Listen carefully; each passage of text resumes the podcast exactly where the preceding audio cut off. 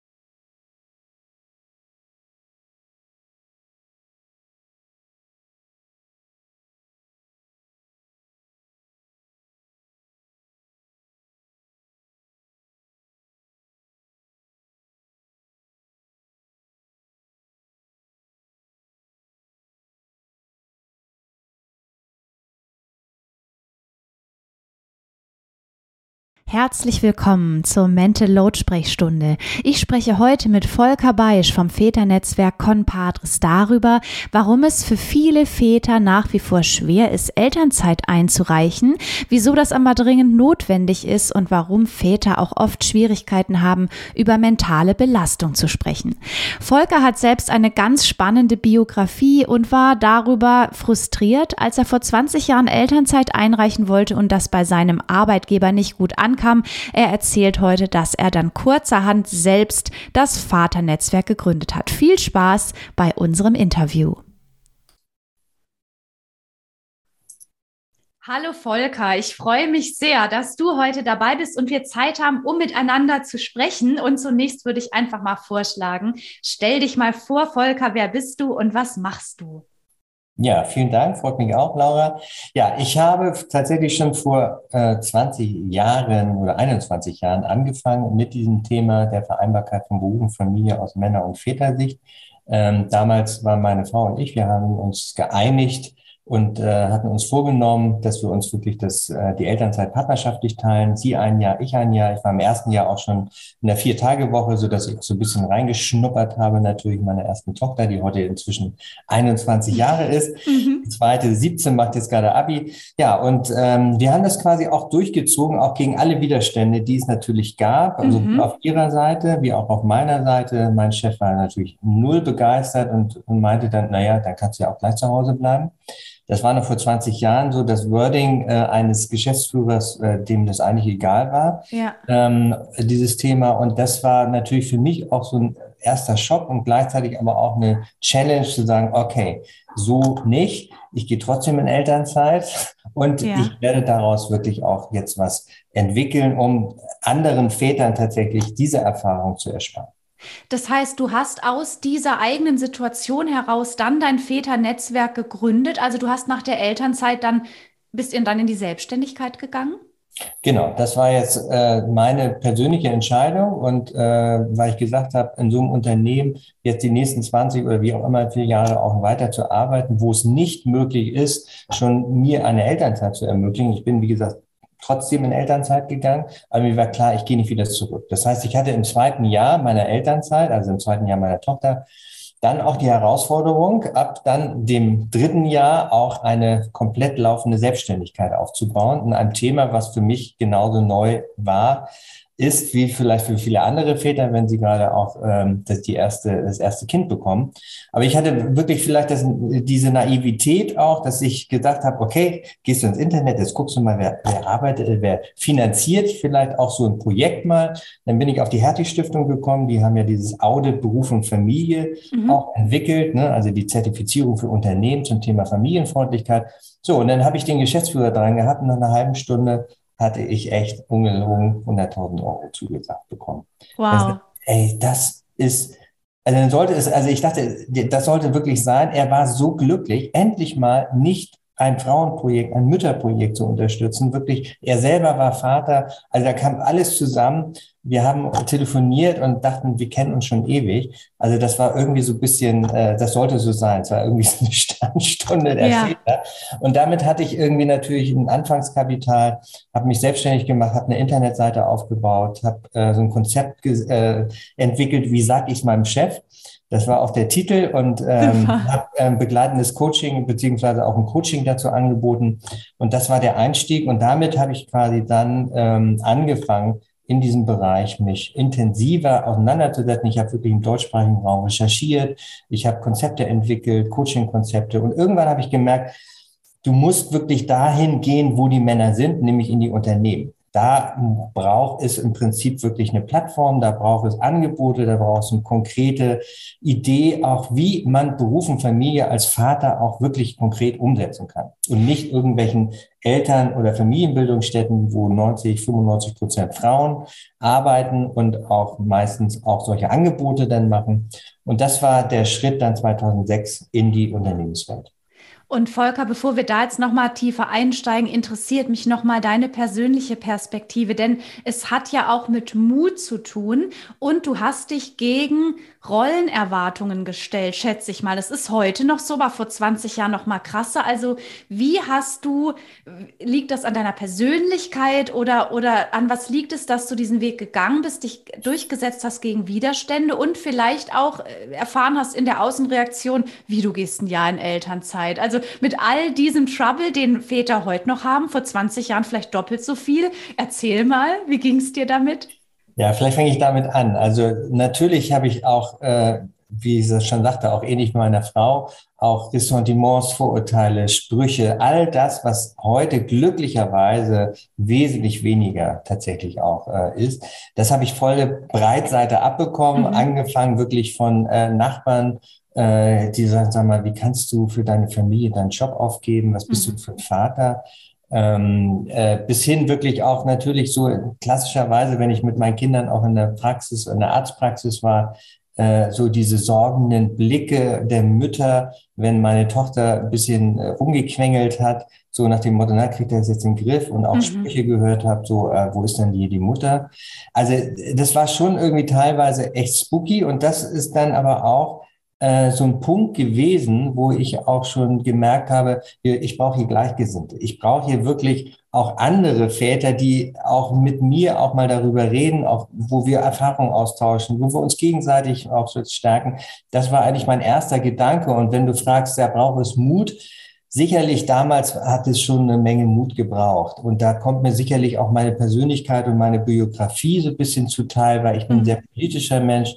Ich habe schon äh, als Industrie, ich war ja Industrieelektroniker auch oder habe da eine Ausbildung gemacht, da habe ich mich gewerkschaftlich sehr engagiert, habe mich immer schon für Ungerechtigkeiten auch eingesetzt, mhm. äh, beziehungsweise wenn es auch dazu kam und auch zum Beispiel auch politisch. Ich war in der Anti-Atom-Bewegung in Gorleben sehr aktiv. So, und das, das alles zusammen hat natürlich irgendwie geholfen, auch zu sagen, ey, hier ist eine schreiende Ungerechtigkeit. Alle mhm. sagen, die Väter sollen Elternzeit geben, gehen. Und wenn es denn einer tut, dann kriegt er im Prinzip wirklich einige Knüppel oder auch Steine wirklich in den Weg gelegt. Und deshalb habe ich gedacht, so, nee, also das kann es ja wohl nicht sein. Und das ist so ein bisschen mein sicherlich politischer und persönlicher Werdegang, der mir geholfen hat, dann zu sagen, ach, es ist immer schon in meinem Leben gut gegangen, äh, wenn ich mich persönlich engagiert und mutig war. Ähm, und das kann ich jetzt auch sagen, äh, weil wir waren ja völlige Pioniere. Es gab kein Projekt in diesem Bereich. Also mhm. keine Studie gab es, was wirklich Väter in den Unternehmen wollten. Wir waren meistens immer die Ersten. Und dazu brauchst du natürlich immer wieder auch Mut. Und mir hat es wirklich extrem geholfen, in dieser Zuversicht, äh, mich zu ja, wissen, wenn ich mutig bin, dann wird es auch klappen. Und dann werden die Leute auch kommen, die ich brauche, um den nächsten Schritt zu kommen. Und äh, Volker, jetzt sind wir noch mal 20 Jahre weiter. Ich erlebe aber so aus Erfahrung von Eltern, dass es immer noch für Väter sehr schwer ist, dass also das äh, Gleichberechtigung zu leben für heterosexuelle Paare auch deshalb schwer ist, nicht unbedingt nur, weil Väter diese Verantwortung nicht übernehmen wollen, sondern weil es auch wirklich schwer ist, bei Arbeitgebern Elternzeit einzureichen. Denn oft steckt die Gefahr dann dahinter, dass Männer dann schon zu spüren bekommen, wenn du jetzt in Elternzeit gehst, ist deine Karriere vorbei oder dann ist ja aber Schluss mit Fortbildungen und so weiter. Erlebst du auch, dass in vielen Unternehmen da immer noch dieses Bild eines 40 Stunden anwesenden, arbeitenden, arbeitenden Mannes eine große Rolle spielt? Naja, also es gibt ja zwei Perspektiven auf deine Frage. Einmal die ganz persönliche Perspektive des eigenen Vaters, also des Vaters, der im Prinzip sich vielleicht damit auseinandersetzt, zumindest im Kopf, ah, gehe ich jetzt in Elternzeit und wenn, wie lange und ah, mhm. und wie spreche ich das an mit meinem Vorgesetzten und so weiter. Und dann gibt es die Perspektive und die Kultur, sage ich mal, das Mindset auch des Unternehmens. Also habe ich ein Unternehmen, wo ich schon viele andere habe, die es tatsächlich gemacht haben, wo, sage ich mal, öffentlich darüber gesprochen wird, wo CEOs wirklich klar sagen, wir sehen das wirklich als nicht nur das Thema der Frauen, der Mütter, sondern auch als Thema der Väter und als Thema der Paare.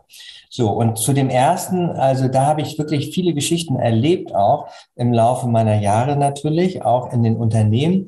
Und da habe ich zum Beispiel auch erlebt in einem großen Hamburger Unternehmen eine Top-Führungskraft, der wirklich auf offener Bühne erzählt hat, er hat sich wirklich zwei Wochen mit der Frage auseinandergesetzt, wie positioniere ich mich zu meiner, äh, sage ich mal, der Forderung und der, mhm. der, des Wünsches meiner Frau, die gesagt hat, pass mal auf hier, das erste Kind habe ich jetzt übernommen, auch von der Elternzeit, beim zweiten Kind möchte ich, dass wir uns das teilen. Mhm. So, und er als Top-Führungskraft natürlich so gesagt hat, ach du Scheiße, wie, wie, wie, wie sage ich es meinem Chef und wie kann ich das tatsächlich auch für mich auch gut äh, gut vorbereiten und äh, ja, miteinander natürlich auch mit seiner Frau auch dann gut umsetzen. Und äh, dann habe ich ihn gefragt auf, auf der offenen Bühne und sage, ja, und wie hast du dich tatsächlich dann entschieden und warum hast du dich zwei Wochen nicht mit anderen ausgetauscht? Mhm. Also war wirklich so eine ganz äh, so, und das ist so ein typisches, äh, sage ich mal, auch Verhalten, dass die Männer denken, die müssen das mit sich selber erstmal auch klären. Spannend, und ja. Nicht, äh, ne, du lächelst, also Frauen machen erstmal, ja, also wenn ich ein Problem habe, dann, äh, dann spreche ich erstmal mit meiner besten Freundin oder ne, genau. mit meinem Mann oder wem auch immer. Also sie gehen nach außen mit dem, was sie tatsächlich auch bedrückt. Und das ist nochmal so eine wichtige Erkenntnis auch gewesen für mich, das kenne ich von, von, mir auch übrigens, gar keine Frage. Äh, und das ist aber eine Übungssache. Und deshalb mhm. haben wir ja auch diese Netzwerke entwickelt, also diese Plattform innerhalb von Unternehmen, wo es wirklich eine Selbstverständlichkeit ist, sich auch über solche Themen, auch private Themen, auch Partnerschaft, auch ja, Schwierigkeiten in der Erziehung und so weiter auszutauschen. Und damit haben wir dieses eine Problem zumindest schon mal so ein bisschen gelöst. Aber wir sind groß geworden in der Situation auch mit unserem meistens dann auch Vater, wo wirklich wenig Austausch war. Auch zwischen Sohn und Vater ist meistens wenig Austausch. Es ist eher die Ausnahme, dass da viel drüber geredet wird, über Probleme, über Gefühle, über das Selbstverständliche eigentlich, was man so denken sollte, worüber man sich austauscht im Leben. Ähm, das heißt, wir haben keine Übung. Also wir mhm. haben tatsächlich keine Übung. Wir können es. Also nicht die Frage von Können, sondern es ist eine Frage auch von Bewusstsein. Also ah, okay, das habe ich also jetzt nicht so, es ist jetzt nicht so mein Heimspiel, ähm, hat ja, kann auch Vorteile haben, aber an dem Punkt hat es konkrete Nachteile, weil die Lösung liegt ja auf der Hand, also und liegt bei den anderen, bei den Gleichgesinnten, wenn ich mir da Tipps hole. Das, das würde ja auch nochmal die Frage beantworten, warum es vielen Männern schwerfällt, vielleicht auch über solche Dinge privat zu sprechen, also über Belastungserscheinungen, nicht nur Mental Load, sondern auch beruflichen äh, Druck. Ähm, das auch zum Beispiel mit ja. einer Partnerin, mit einem Partner, mit Menschen zu teilen und warum auch manche Frauen sagen, ich kann mit meinem Mann gar nicht darüber sprechen, über diese mentale Belastung, weil wahrscheinlich Männer Schwierigkeiten haben, diese psychischen, ja. schwierigen Zustände auch zu formulieren, denn es scheint ja immer für Männer, als wäre es eine Schwäche, was ja. aber ja gar nicht so ist. Ja, genau. Also äh, du bringst es sehr schön auf den Punkt und äh, gibt da ja auch Studien drüber. Ne? Also dass wenn Männer Probleme haben oder wirklich in Krisen kommen, äh, dass sie tatsächlich sechs Jahre und neun Monate brauchen, wow. um eine Beratung und einen professionellen Coach zur Seite zu ziehen. Das war zumindest vor einigen Jahren so. Ich erlebe das jetzt sehr, sehr stark bei den jüngeren Männern und auch bei den jüngeren Vätern, dass sich das so ein bisschen verändert. Und ich glaube, das hat nicht nur was damit zu tun, dass Frauen selbstverständlicher und auch vielleicht nicht mehr so polarisieren, nicht mehr so in den Vorwurf mhm. auch äh, auf die Männer zugehen, sondern dass sie sagen, Mensch, du, ich habe da eine super Erfahrung gemacht. Und das kann ich wirklich persönlich auch von meiner Frau sagen, die vielleicht in bestimmten Punkten immer wieder einen Schritt voraus war und sagen, dann habe ich gesehen, ah Mensch, die hat sich ja einen Coach oder eine Beratung geholt und der geht's ja so viel besser. Warum mache ich das nicht eigentlich auch? Ja. Also das heißt, wir mhm. können da auch voneinander lernen, gerade in dem Bereich. Ähm, und äh, interessanterweise, wenn ich als Mann ein berufliches Thema oder Schwierigkeit habe, dann gehe ich ja auch mal zum Coach. Also beruflicherseits ist es viel einfacher und selbstverständlicher mhm. für die Männer, als tatsächlich im privaten Bereich. Mhm. Da öffnen wir tatsächlich natürlich auch durch unsere Väternetzwerk Compadres auch so ein bisschen die Türen und die Fenster, um da mal reinzugucken. Wie ist denn das eigentlich, wenn ich mich beraten lasse, wenn ich mit meiner pubertierenden Tochter oder mit meinem pubertierenden Sohn oder mit meinem äh, Kind, das gerade in der Trotzphase ist oder in einer Partnerschaftsschwierigkeit, wie ist denn das eigentlich, wenn ich tatsächlich mich da öffne, beziehungsweise auch mir auch Unterstützung hole? Und das ist äh, das Schöne, dass das langsam ein bisschen aufgeweicht ist. Aber ich will vielleicht noch mal kurz aufs Unternehmen, weil ja, das, genau. das mhm. miteinander auch äh, sehr im Einklang sein sollte. Wenn der Vater sich jetzt öffnet und sagt, hey, ich möchte das gerne, ich habe da Lust drauf, auch, ne, das ist ja wie so eine Art kleine Persönlichkeitsfortbildung, die er dann, dann in dem Augenblick auch macht. Äh, wie ist das eigentlich tatsächlich auch, wenn, ähm, wenn jetzt die Väter sich öffnen? Stößt das, sag ich mal, oder geht das auf so eine, äh, fällt das auf eine gute Kultur, also mhm. auf eine Kultur auch bei den Führungs-, auch bei den Vorgesetzten direkt, wo sie sagen, ja klar, komm zu mir, wenn es Probleme gibt. Wir müssen jetzt nicht jedes äh, Problem ausdiskutieren hier, darum geht's ja auch gar nicht. Aber ich zeige dir vielleicht Wege oder eröffne die Möglichkeiten, wo du da auch einen guten Platz hast oder wo auch das Thema einen guten Platz hat, so dass du dann wieder hier auch äh, deinen Kopf frei hast. Und darum geht's ja auch tatsächlich. Also jetzt nicht therapeutische Angebote im Unternehmen zu machen, mhm. sondern wirklich überhaupt mal die Möglichkeit zu haben, dann auch gezielt, wenn ich ein Thema habe, und wir wissen zum Beispiel aus dem Bereich der ganzen Trennungs- Beratung natürlich, die äh, wir jetzt auch immer mehr auch in die Unternehmen auch forcieren, weil das äh, Thema Trennung ist ein unglaublich äh, emotionales ja. Thema natürlich mhm. und das beschäftigt sowohl die äh, Mütter wie auch die Väter extrem, weil natürlich die Kinder daran hängt, das Geld und so weiter. Ähm, und das ist so ein Punkt, äh, wo ich immer wieder sage, wir brauchen auch hier für Verständnis auch ein Stück weit Mitgefühl, äh, sowohl für die Mütter wie auch für die Väter, die sich in Trennung, weil das heißt wirklich fürs Unternehmen, wenn du da nicht drauf eingehst als Unternehmen, äh, dann hast du die Väter und Mütter teilweise verloren, weil sie sind wirklich mit ihren Gedanken, sie sind wesentlich unproduktiver, ähm, sie werden öfter krank und so weiter. Also da ist es schon wirklich ange also wirklich so wichtig, dass die Unternehmen da wirklich den Blick jetzt öffnen für die Zielgruppe der Väter in diesen unterschiedlichen Facetten. Ob das Alleinerziehende, ob das Familienväter sind, ob das auch schwule Väter sind, die auch wir in unserem mhm. Netzwerk haben. Also es ist wirklich inzwischen sehr bunt und sehr breit, aber es braucht von den Unternehmen die offene Kultur. Zumal ja, ich habe es gerade gelesen, eine Studie von McKinsey, dass wenn Unternehmen sich mit der mentalen Gesundheit all ihrer Mitarbeitenden beschäftigen, in welchen Phasen auch immer, ähm, dann ist es am Ende gut fürs Unternehmen, abgesehen davon, dass es eigentlich nur menschlich ist. Volker, könntest du noch einmal erklären, was das Väternetzwerk ist, was ihr anbietet, zum einen für Unternehmen, aber dann auch wirklich für Privatpersonen? Also, dass wir nochmal genau verstehen, was dein Unternehmen anbietet. Gerne. Das äh, Väternetzwerk haben wir, Compatus haben wir vor äh, elf Jahren, also knapp zehn Jahren jetzt auch ähm, gegründet. Mit der Idee tatsächlich auch, was ich schon sagte, eine Plattform innerhalb eines Unternehmens auch zu bieten, also ein Netzwerk, eine Community, eine Väter-Community zu entwickeln, wo Väter sich austauschen. Das ist der eine Bereich. Und du musst dir das so vorstellen, das Herzstück ist natürlich so eine Art Steuerungsgruppe, also eine Art Kerngruppe. Das sind die Väter, das sind fünf bis zehn Väter, die für sich, von sich aus sagen, hey, das ist so ein spannendes Thema und ich möchte meine Erfahrungen und meine, ja, auch, auch äh, vielleicht gut und schlecht, wie auch immer, die möchte ich gerne weitergeben. Die möchte ich irgendwie reflektieren können, auch mit anderen Vätern im Unternehmen. Und ähm, die bilden quasi diese Kerngruppe, die dann das gesamte Netzwerk, die gesamte Community steuern. Mhm. Wir bieten darüber hinaus, also wir begleiten sie strategisch, damit sie wirklich sich ein Ziel setzen auch, ähm, sei es zum Beispiel das Thema Trennung, sei es das Thema ähm, äh, Führungskräfte, sei es das Thema aber auch, äh, wie kann ich an, an Teilzeit gehen. Das ist sehr unterschiedlich von Unternehmen zu Unternehmen.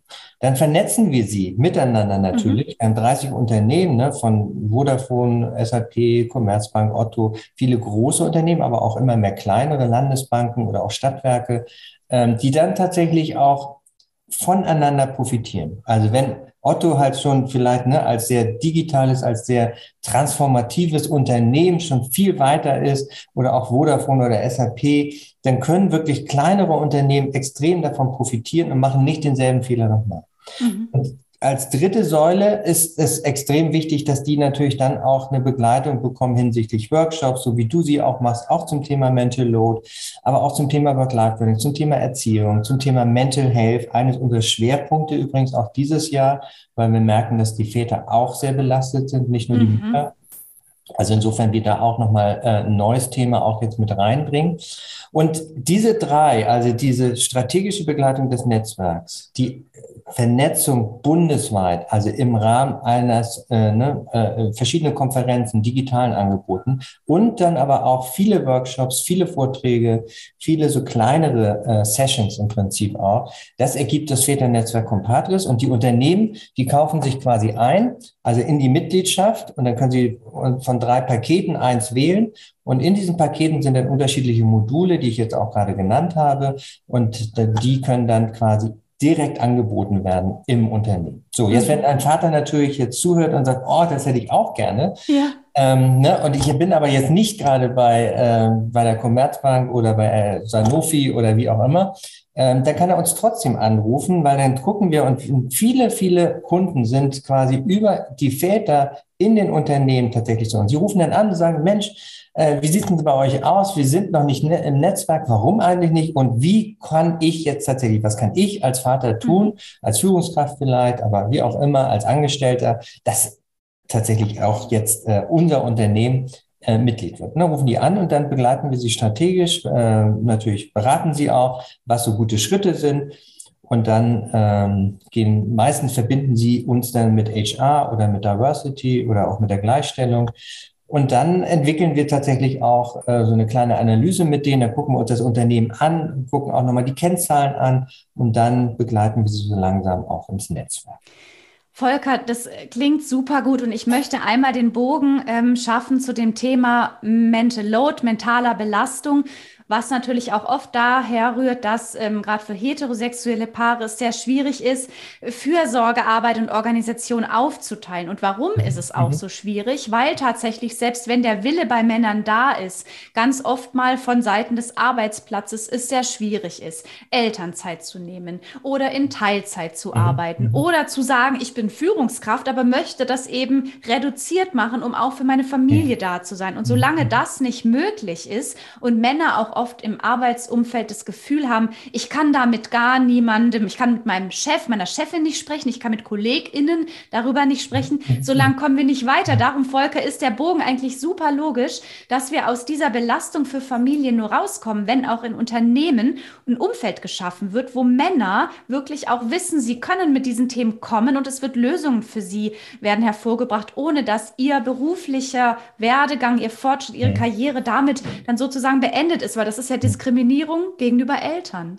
Absolut.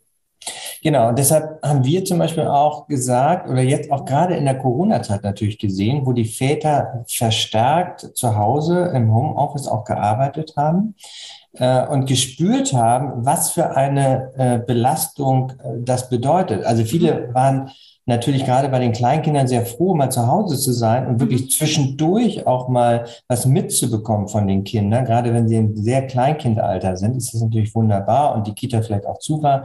Klar, die Belastung war hoch, aber es gab auch immer wieder diese andere Seite, dieses, ey, wow, da habe ich ja echt vielleicht auch was verpasst. Mhm. Und ähm, Gleichzeitig gab es natürlich dann aber auch Anforderungen im Sinne von, wenn wir beide hier schon zu Hause sind, dann müssen wir uns das natürlich auch teilen. So war mhm. er ja sonst immer auf Geschäftsreise oder zumindestens ne, im Job. Und das war natürlich die Herausforderung, dann auch immer wieder auch dann den gesamten Alltag im Blick zu behalten. So hatten wir jetzt eine lange Zeit auch mal die Situation, wo Väter so, so ja, ich, ich sage jetzt mal auch ganz ehrlich, so sensibilisiert worden sind für das Thema Mental Load, auch gerade bei ihren Partnerinnen. Und wir haben ja jetzt gerade auch in den letzten äh, eineinhalb Jahren, also ich weiß gar nicht mehr viele, ich kann es gar nicht mehr zählen, aber wir haben etliche Anfragen, etliche Workshops in den Mitgliedsunternehmen oder auch in anderen Unternehmen gehabt, wo gesagt worden, ach, das ist ja spannend, mal so ein Mental Load Vortrag oder Workshop aus Männersicht. Mhm. Ähm, das habe ich ja noch nie gehört. Und das war natürlich insofern ganz schön. Und wie du sagst, ne, es gehört halt zusammen. Es braucht im Prinzip wirklich beide, damit es funktioniert. Und das Thema Mental Load darf nicht wieder, wie vielleicht auch Frauen in Führung oder wie auch immer, ne, diese ganze Führungsfrage in die Ecke der Frauen oder in die mhm. Ecke der Mütter geschoben werden. Es muss von Anfang an auch natürlich miteinander. Und das ist die große Herausforderung jetzt. Und viele Männer haben auch tatsächlich gesagt, wow, endlich habe ich das Thema verstanden. Endlich habe ich das verstanden, ja. warum meine Frau immer so einen dicken Hals hat. Mhm. Wenn ich gesagt ich mache doch schon so viel. Er sagt ja, es geht nicht um Machen, sondern es geht um Mitdenken mhm. und Verantwortlichkeiten ein Stück weit zu übernehmen und ne, diese Konzepte auch, diese Bestandsaufnahme zu machen oder allein dieser Equal, äh, äh, dieser Mental Load Test ne, hilft ja schon extrem dabei, mal so eine Art Bestandsaufnahme zu machen, aber dann auch in die konkrete Planung zu gehen. Also es hat ihm gut getan, ach, so ein konkretes Konzept zu haben und zu sagen, hey, wow, so schwer ist das ja gar nicht. Also mhm. es ist natürlich viel im ersten Augenblick, aber wenn es dann verteilt ist, hat das ja auch ganz viel mit Entlastung zu tun. Und wo auch Männer gesagt haben, oh ja, da habe ich in den letzten Jahren tatsächlich nicht hingeguckt oder vielleicht auch meine Partnerin oder meinen Partner nicht gesehen. Ja, und dann merkt man auch, dass wenn man darüber ins Gespräch kommt, dass es natürlich auch ganz viel mit einer Beziehung macht, mit der Atmosphäre, die, wenn man zunächst vielleicht noch mal Konflikte aus, ähm, äh, ja, oder ausarbeiten muss, aber dann einfach die Atmosphäre besser wird. Und Volker, ich würde jetzt zum Schluss gerne mhm. von dir vielleicht noch wissen, wenn jetzt auch gerade Paare zuhören oder auch Väter, die zum Beispiel auch im, in ihrem Unternehmen eigentlich ganz gern mal ansprechen möchten, ich möchte in Elternzeit oder meine Arbeitszeit für die Familie reduzieren oder für mich reduzieren. Mhm. mhm. Ähm, hast du da noch einen konkreten Tipp, wie Männer, die da Hürden haben, innerliche Hürden oder vielleicht auch, weil sie wissen, es kommt nicht gut an, wie sie damit umgehen und es dann trotzdem auch ansprechen können? Ja, klar. Also das ist ja unser tagtägliches Geschäft quasi auch so. Und wo ich sagen kann, natürlich ist es erstmal total gut, auch so eine innere Klarheit zu haben. Also wenn mhm. ich so eine innere Klarheit habe im Sinne, das möchte ich, dann habe ich meistens auch, dann ist das schon der erste Schritt in die Strategie, auch in die Umsetzung. Und am Anfang steht natürlich auch, auch für die Selbstklärung, eine Informationsbeschaffung. Also wo habe ich vielleicht auch andere Väter schon im Unternehmen oder im Bekanntenkreis oder über meine Frau, wie auch immer, oder mein Mann, wo habe ich gute Beispiele, die mir tatsächlich wirklich auch weiterhelfen können? Und die wirklich anzurufen und wie so ein kleines Interview, äh, mit so einem kleines Interview, so wie wir das jetzt gerade machen hier, Mensch, was waren deine guten Erfahrungen, was würdest du anders machen, wo sind die Hürden, was könntest du mir empfehlen, was ist ein mhm. guter Tipp, also im Endeffekt so ein kleines Interview zu machen, um dann wirklich so eine Selbstklärung auch zu haben und dann im dritten Schritt tatsächlich natürlich dann auch in, die, äh, in den Dialog mit der eigenen Partnerin zu gehen und zu sagen, okay, wie können wir das vielleicht auch zusammen? Wo kann ich dir, wo kannst du mir den Rücken stärken? Wo kann ich auch von deiner ja, äh, äh, Expertise vielleicht auch profitieren, äh, wo vielleicht auch nicht, wo ist es auch wirklich anders, auch bei den Vätern. Und dann, und das ist ganz, ganz wichtig, äh, nicht nur selbstbewusst, sondern mit ganz Selbstverständlichkeit, dieses Thema zu positionieren, als wenn das schon seit zehn Jahren das selbstverständlichste Thema der Welt ist. Das klingt jetzt so ein bisschen absurd, weil es ist natürlich nicht so, das weißt mhm. du wie ich, aber nichtsdestotrotz kann man sich in so eine Haltung auch reinbringen. Mhm. Und das schafft Zuversicht und das ermöglicht der Führungskraft, auch den Vorgesetzten, auch nochmal eine andere Stimmung auch wahrzunehmen. Zu sagen, ah, da ist jemand, der hat sich damit auseinandergesetzt, der, hat sich, der, der weiß, was er will, der kennt auch die Informationen, der kennt auch die gesetzliche Lage.